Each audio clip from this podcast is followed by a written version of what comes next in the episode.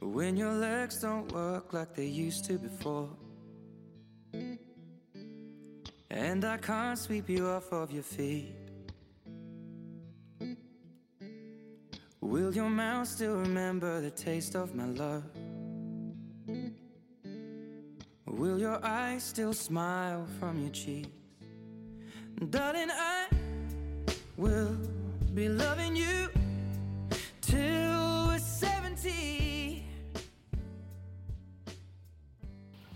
大家好，这里是两个快枪手，我是大明。我是拓跋，哎，今天是由我们两个来为大家带来呃一个关于呃怎么讲，就是美剧加电影的一个很快的一个呃回顾，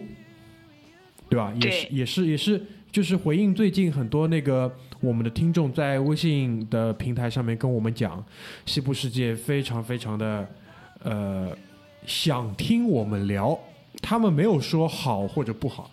那我陈冠陈述一个客观事实啊。然后，那个在我们小组里面呢，目前看来好像只有我、拓跋，然后应该还有梦龙，我们三个人是最先就是把《西部世界》给看完了。所以呢，今天也是呃连线了一下拓跋，就像这种足球赛事的赛后采访一样，就很快 连线一下一个，比如说什么退役球星之类的，快速的来点评一下，大概就是这种意识形态，好吧？嗯，然后呃，先请拓跋来讲一讲吧，我听你讲完之后我再讲，就是你对于你是要保留一下意见吗？也不是保留一下意见，就是心里底气没有这么足。没有，这是一个开放的环境，可以随便抒发你的意见，好吗？对对对对，就是嗯还是想，因为你先比我看完，所以你先讲。他其实一出完我就看完了嘛，因为我一直在追这个剧。那我刚开始看的时候，一两集的时候，其实我对他期待是很高的，就是刚开始一两集的时候，我给他打九分，但是看完之后，我可能给他打七分吧。大概不过大多数的剧可能都是这个结局啊，因为他我觉得开篇还就是埋了很多伏笔嘛，非常多的线，非常多的呃，就是你想要去知道后面发生了什么。嗯，先说我觉得他做的比较好的一个吧，就是至少我觉得我，呃，蛮喜欢这个故事的，就是他至少故事在第一季讲完了，我喜欢他一个就是至少有一个至少有一个小的 ending，那我看不会说呃看了一季像没有看什么东西一样，这个是我觉得我还能接受的，然后，嗯，但是不像因为开始期待很高嘛。第一，这个媒体给他评价也很高，很多人都说这个剧怎么怎么样，在刚开始看的时候，那期待很高了之后呢，对他要求就会高了，所以看完之后可能又觉得啊，其实没有讲的那么复杂，那么的呃好看。我暂时是这个观点，大明呢？呃，首先啊，就这个剧的关注程度，我觉得，因为首先是 HBO 出品的，所以所以你的起评分就放在那里了，嗯，就像中国的跳水运动员一样的，你的起评分就放在那里了。然后对，这个剧其实跳票过一次，就嗯。就我知道啊，我光我知道就已经跳票过一次，所以说他们还是非常的重视的，他们是想就是，呃，至少是在 HBO 内部很有把握的时候再把它拿出来，因为之前他们至少我知道啊，就比如说《侦探二》，侦探的第二季就出现了类似问题，就是太急于把这个作品呈现出来，造成整个的制作。包括整个故事的描描述讲述没有这么的完美，所以当《侦探二》就是在市场上的反应不是那么的好的时候，他们也是痛定思痛，坐下来思考过这个问题，就是还是认为像这种大热的第二季或者是一个很红的主题，他们还是应该在呃很有把握的情况下再把它呈现出来。当然，就是嗯可以看得出，呃，《西部世界》这个剧的制作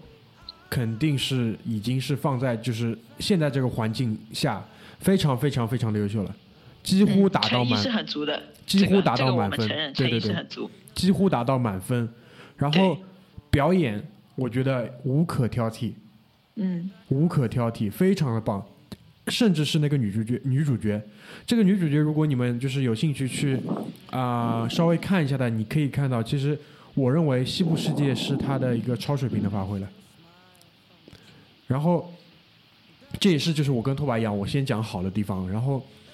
呃，可能没有这么这么满意的地方在哪里，就是就要讲到就是呃，乔纳森诺兰的个人的一个，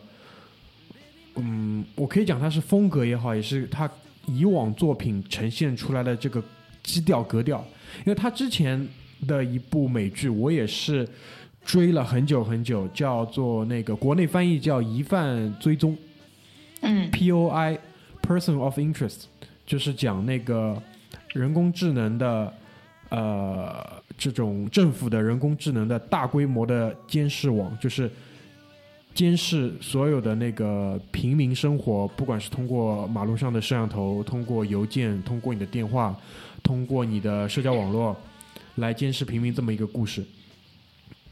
前面的几季非常非常的好看，但是最后嗯多少也有烂尾的这个成分在这里。但是那个剧因为拍了集数很长，但《西部世界》只有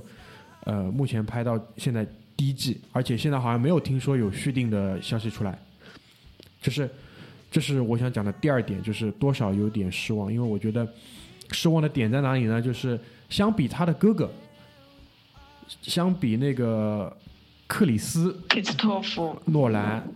的他的电影，因为他们不拍美剧，他的电影其实跟《西部世界》一样，你可以看到出他其实是很多很多彩蛋，很多很多伏笔，而且是需要一定的解读能力跟基础的。这个我们都承认，就是他俩都都有类似的一个共性在这里，对不对？但是我个人的观点就是，克里斯托夫的东西呢，他还是会有一个更加清楚的主线在那里。你嗯跟着这个主线走，然后一路上去捡这些彩蛋，我觉得就是看他的电影好玩就好玩在这里。但是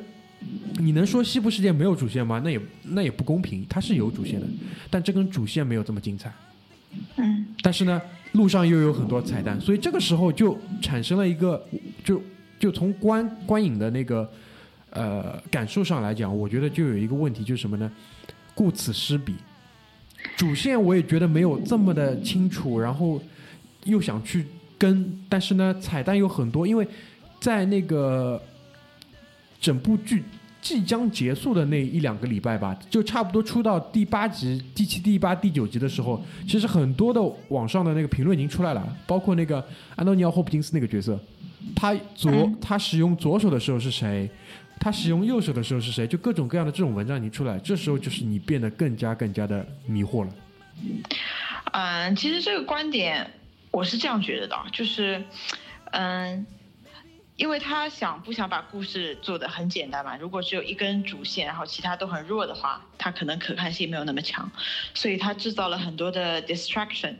那分支嘛。但是呃，有的分支你讲的不好的话，就是你讲的不好的话，它会变成就是我刚刚说的 distraction，就是把你绕开了这个主线，然后呃，他这个在当中几集的时候，我觉得这一点做的就是分散的太远了。然后让观众可能找不着北了，这到底你你想要说什么？可能，但是到后面几集的时候，我觉得他又走回来了。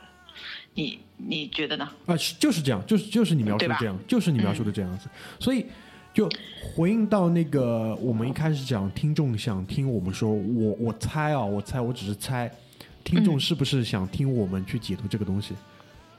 因为嗯因为如果他们觉得好，或者他们觉得不好，他们应该会直接告诉我们，他们是不是也跟我们一样，就是有这样的拿捏不准的地方？哎，所以就很尴尬，所以他们就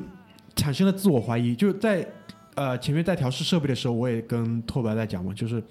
对自己再次产生了怀疑，是不是鉴赏能力的问题，对吧？请请不要怀疑，这是个开放的环境，好吧？对啊，对，所以我就就今天呢，我们也不太确定啊，说实话吃不太准，就是我们会不会为西部世界做一个长节目？因为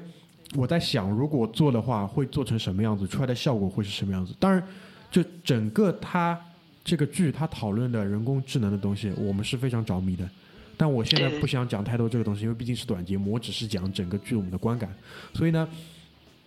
呃，可以向你们保证的一点是，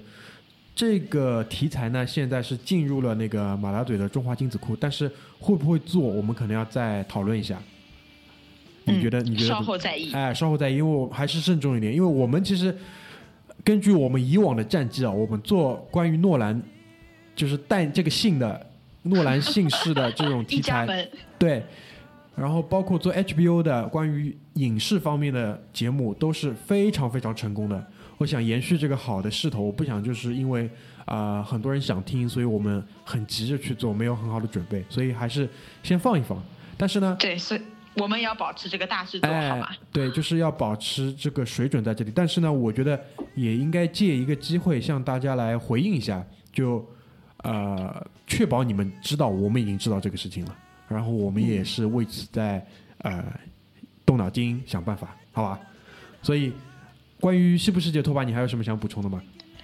嗯，哎，其实我觉得我们一开始的时候应该提醒一下观众，一下可能会有严重剧透，是吧？其他还是啊，嗯，没什么啦，就是我们还是以后放到长节目来说。哎，对对对对对，因为对，尽量还是不希望剧透你们，就是，但是我我觉得啊可能很多人就是比我们还急，已经看完了，对吧？是，好，对，然后呃，说完了一个美剧，然后我们再跳一跳，跳一个思维来讲一部电影，也是最近近大热，啊，对对对，真真的大热，是叫那个《血战钢锯岭》，对吧？是那个梅尔吉布森的导演，然后应该应该是澳洲的一个制作公司的作品，然后嗯，但是是拿到那个北美去上的，然后男主角的话是蜘蛛侠，对，新版这个超的蜘蛛侠，凡蜘蛛侠，不是哎超蜘蛛侠，对对对，超凡蜘蛛侠。然，后，呃，在讲这个片子之前，我先跟你们描述一下我观影的这个经历，很有意思。就是我和老婆去看这个电影，然后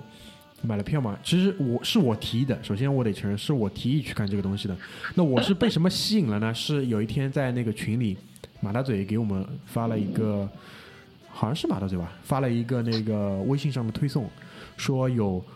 有有有观众在电影院里面看这个电影的时候被吓出了翔，嗯，对，是马大嘴发的，然后就是即使是在吓出翔的情况下，还是坚持看完了。为什么会吓出翔呢？因为战争场面的描述过于真实，就造成很多人的就生理的不适。于是就是这位观这位观众是不是第一次看战争片？我就想问，哎，对，然后就激发了我的好奇心嘛。就是嗯我们这种人，其实、我们这个小组很多时候还是拥抱骗局的。然后 真的我，们是有一颗好奇的心哎，心，好奇心太强，然后就去看了嘛。然后去看的时候，就是在上海的港汇的一个电影院去看。然后电影的前一个小时，我几乎都在玩手机，因为因为因为我我的预期是一部二战电影，是一部讲那个冲绳岛，就整个大的冲绳战役的这么一个二战电影。如果你们对二战稍微有点了解，你就知道在冲绳打的是最最最最惨的，就太平洋战争在冲绳打的是最最最最惨的，因为嗯就是在一个岛上面几乎是肉搏，几乎是就是很近距离的互射，就是这样的一个那个那个那个背景历史背景，而且伤亡是非常的惨，伤亡率死伤率也是非常的高，就是我的预期是一部这样的电影，而且是铁血真汉子导演 Mel Gibson 的那个作品，但是呢前一个小时，操他妈！讲述了青、这个青少年青青少年男主角，对吧？暴力的童年，呃，这个就跟西部世界一样，知道吗？你没有每一个结局都是有一个原因的，他先把原因给你讲清楚，对不对？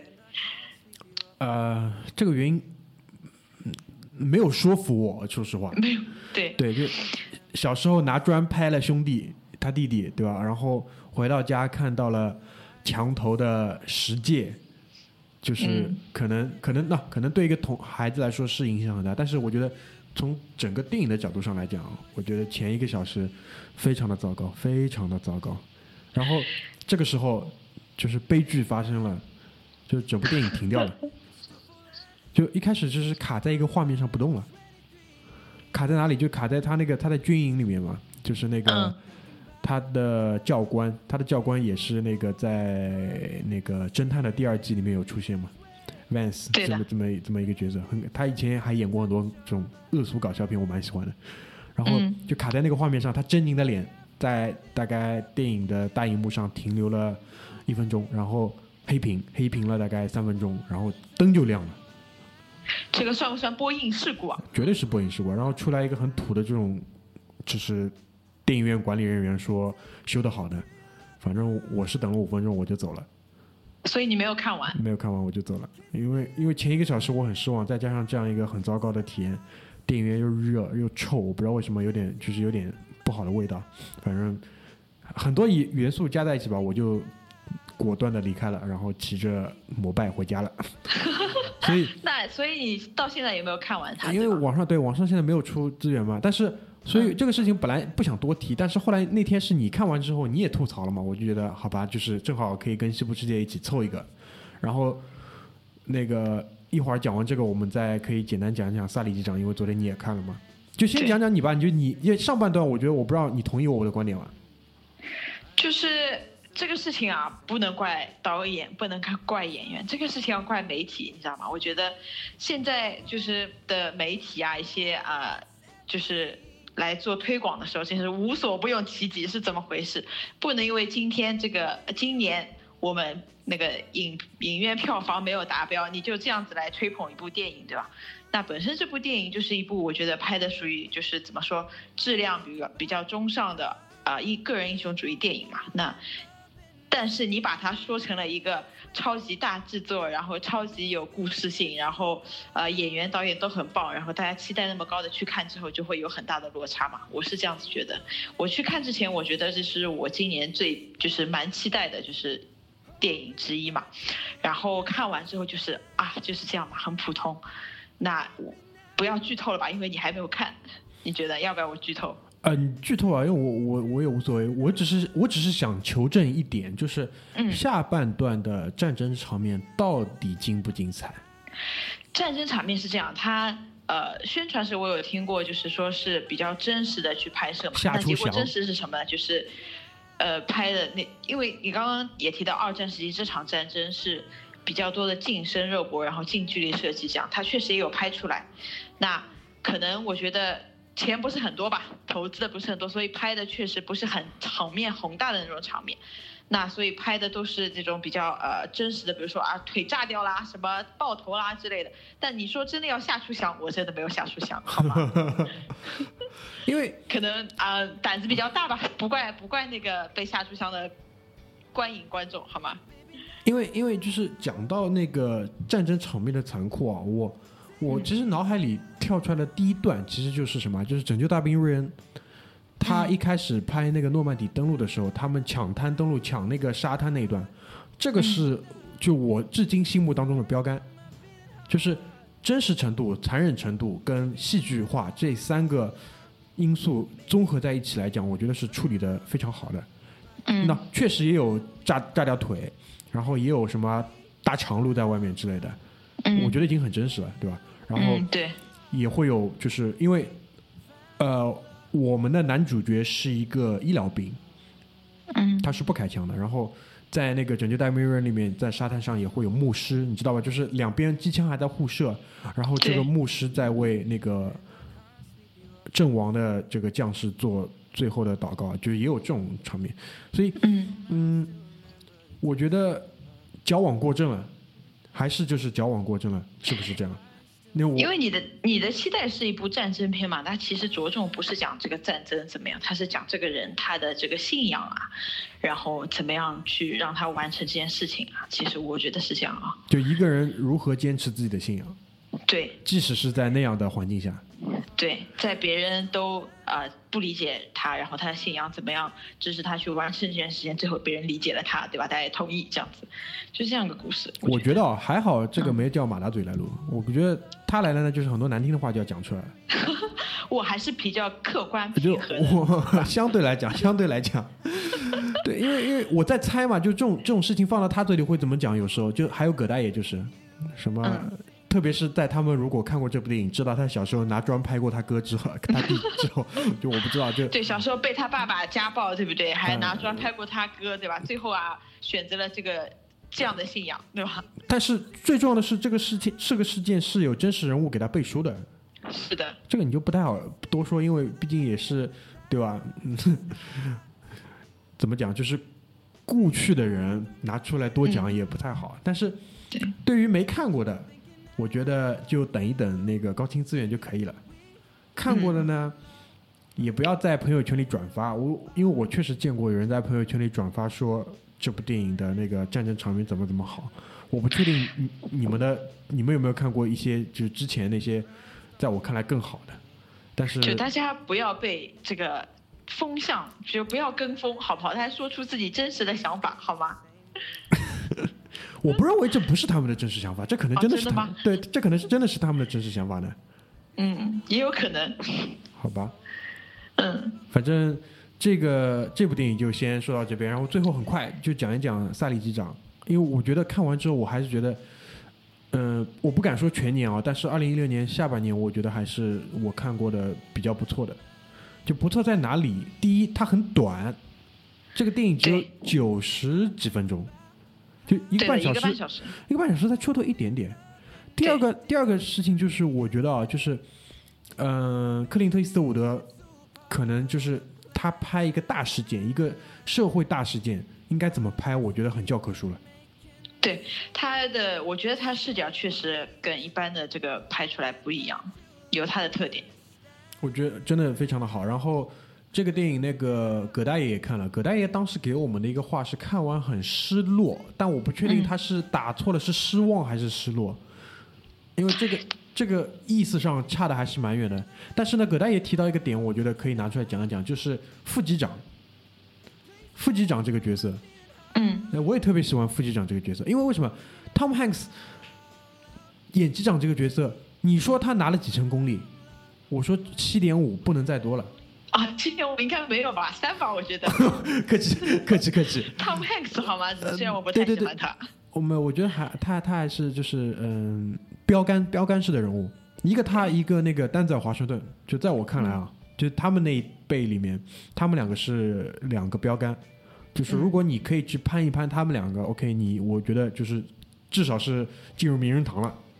嗯，但他拍这个萨利机长，就是对他来说只不过是绰绰有余，我觉得哎就是随便演一演就可以了。真真的随便演一演，可能也是给给那个伊斯特伍德给个面子一。个面子。啊，给一个面子。那副机长这个角色，我讲一讲为什么很喜欢这个角色原因。因为第一就是说，他很忠诚，嗯在这个事件当中，他其实真的很忠诚。然后在在有一些就是比较呃机长很弱势的时候，他的话不多，但是一两句确实是掷地有声。嗯所以这一点是我很我很我很喜欢的一点。然后第二点就是，呃，我复述一下葛大爷的一个观点啊，就是这个演员，就如果如果你们看那个好莱坞电影很记脸的话啊，你会知道他还演过那个诺兰的蝙蝠侠三部曲里面的那个双面人，对，就是那个呃抢了他女朋友的那个。对，Harvey Dent，Harvey Dent 就是他演的。然后对的。如果你的涉猎足够广泛，就看过那些比较烂俗的这种就是军事题材科幻片，你还看过叫《洛杉矶之战》，他演了一个就是再过两三天就要退伍的这么一个那个陆战队的一个士官，然后。就在他即将退伍的时候，外星人打到洛杉矶来了，然后他带了一堆人哎，，这个我倒没看。但还不错，你可以去看一下，就是一好的一阵忙活，然后又把外星人打走了。就他、嗯他这个演员，就是你可以感觉到他其实他的那个表演的 range 还是非常大，嗯我觉得蛮有意思的。然后之前我还看过他一些其他的片子，他也他也也也会演那种爱情浪漫喜剧，就他这个脸还是可塑性蛮强的，我觉得演什么都还可以去演。对他那个爱情浪漫喜剧演的还是什么，就是关于厨艺有关的、厨师有关的，也、嗯也蛮有意思、蛮好的、蛮好玩的。所以这个呢，萨利机长我觉得啊，就是相比较呃《血战钢锯岭》的话，我还是推荐你们可以去看一下，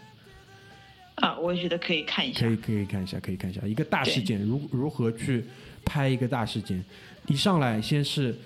把那个矛盾交代的非常清楚，然后再回头一步一步去讲细节，最后他再怎么去结这个尾，结的我觉得也是非常的棒。我觉得嗯印象最深就是结尾那个部分最最点题的一点是什么？就是他妻子在他上那个最终那个听证会之前给他打的那通电话，他妻子他妻子跟他讲，就是我刚刚才意识到，我刚刚才意识到你也是那飞机上一百五十五个人之一。嗯，对。这句话就是我觉得处理的就非常非常好那一个桥段。其实他给他妻子打电话，从这个电影的开始一直打到结尾嘛，其实有很多就是怎么说点题的地方，大家可以注意一下。对对对，我觉得这个就是呃一个导演的一个处理在这里，所以我也觉得，而且很明显的一点就是什么，这个片子肯定是冲着明年的颁奖季去的。